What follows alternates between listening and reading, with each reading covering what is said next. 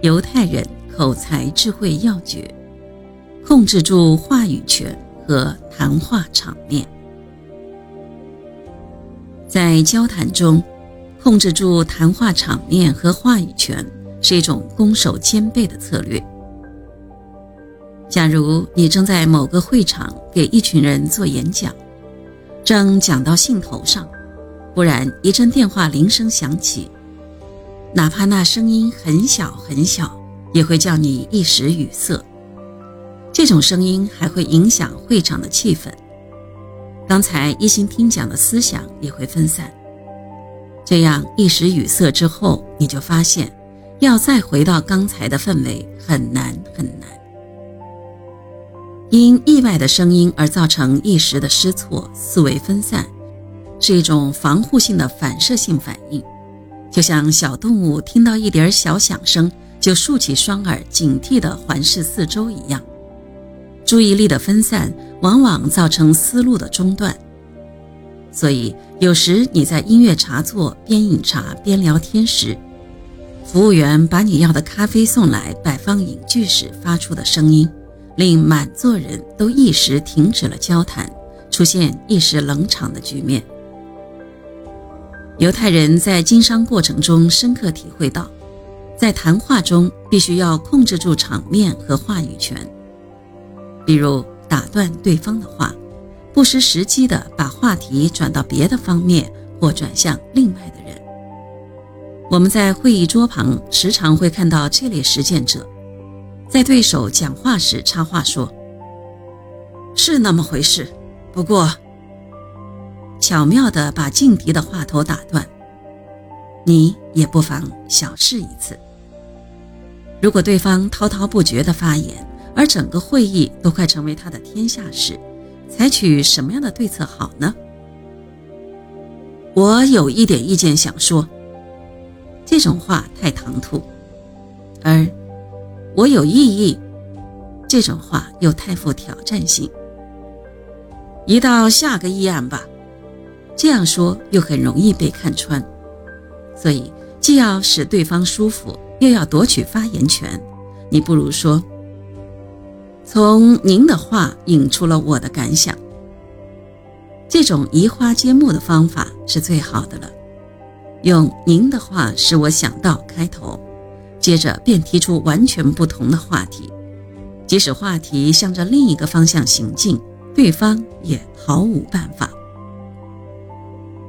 犹太人认为，转换话题也要讲究策略，一是要注意时机，当事先预计的交谈目的已经达到，对方在原先这个话题上也再无话可说，或对方在交谈中又提出了新的观点或情况。都要及时转换话题。二是要讲究方式，一般是先总结前面的交谈情况，肯定对方的积极配合，然后提出尚需交谈的话题。也可以采用迂回引导法，即先暂时从正面避开话题，谈一些对方感兴趣的事情，边谈边分析。面对复杂多变的交谈形式。交谈者还要善于控制交谈的场面，这样才有助于说服对方。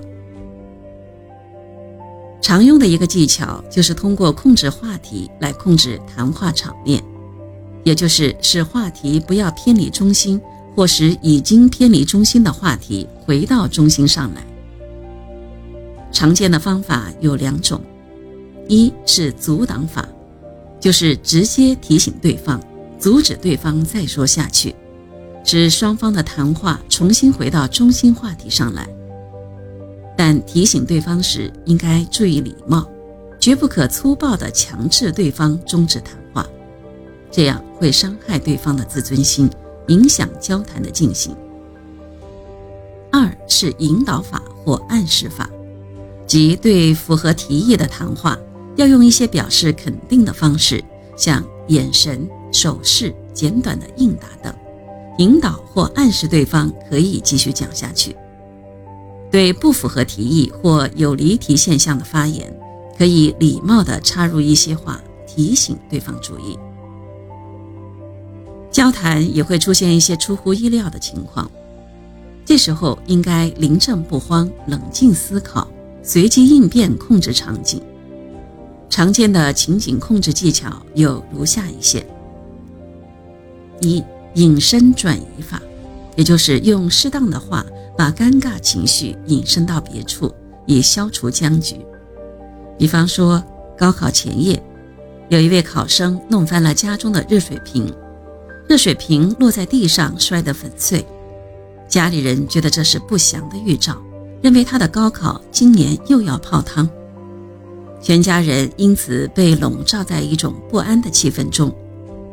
这时，考生的姐姐忽然说：“这个水平早该打破了，这说明弟弟今年高考一定行。”一句话使大家都回过神来，破涕为笑，消除了心中的阴影。